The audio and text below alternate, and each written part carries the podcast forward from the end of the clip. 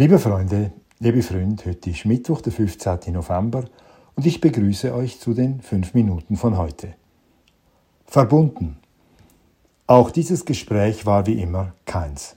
Der Mann vom technischen Support in Basel fragte mich mit seiner geschäftlichen Sachlichkeit, was er für mich tun könne.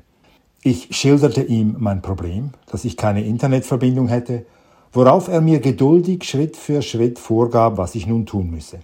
Obwohl wir uns in Mundart verständigten, was gewöhnlich eine gewisse Vertrautheit entstehen lässt, schnürte mir die Anonymität zwischen uns fast die Luft zu.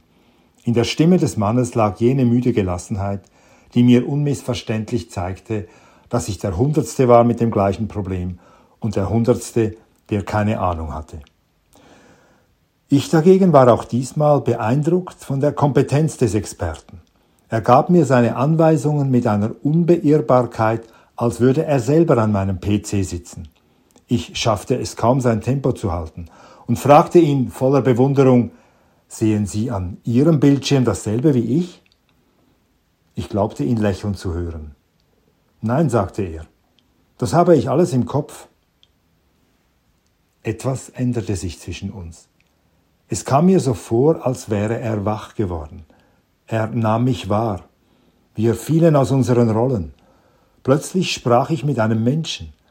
Am Ende des kurzen Gesprächs, das nun eines geworden war, wusste ich, dass er ein FCB-Anhänger war, dass es auch in Basel Bindfäden regnete, dass ihm aber das nasskalte Wetter nichts ausmache. Ich bin's mir gewohnt, sagte er. Ich bin oft in Irland. In Irland? Meine Freundin kommt von dort. Und er fragte mich, waren Sie schon in Irland? Mit dem Internet klappte es immer noch nicht.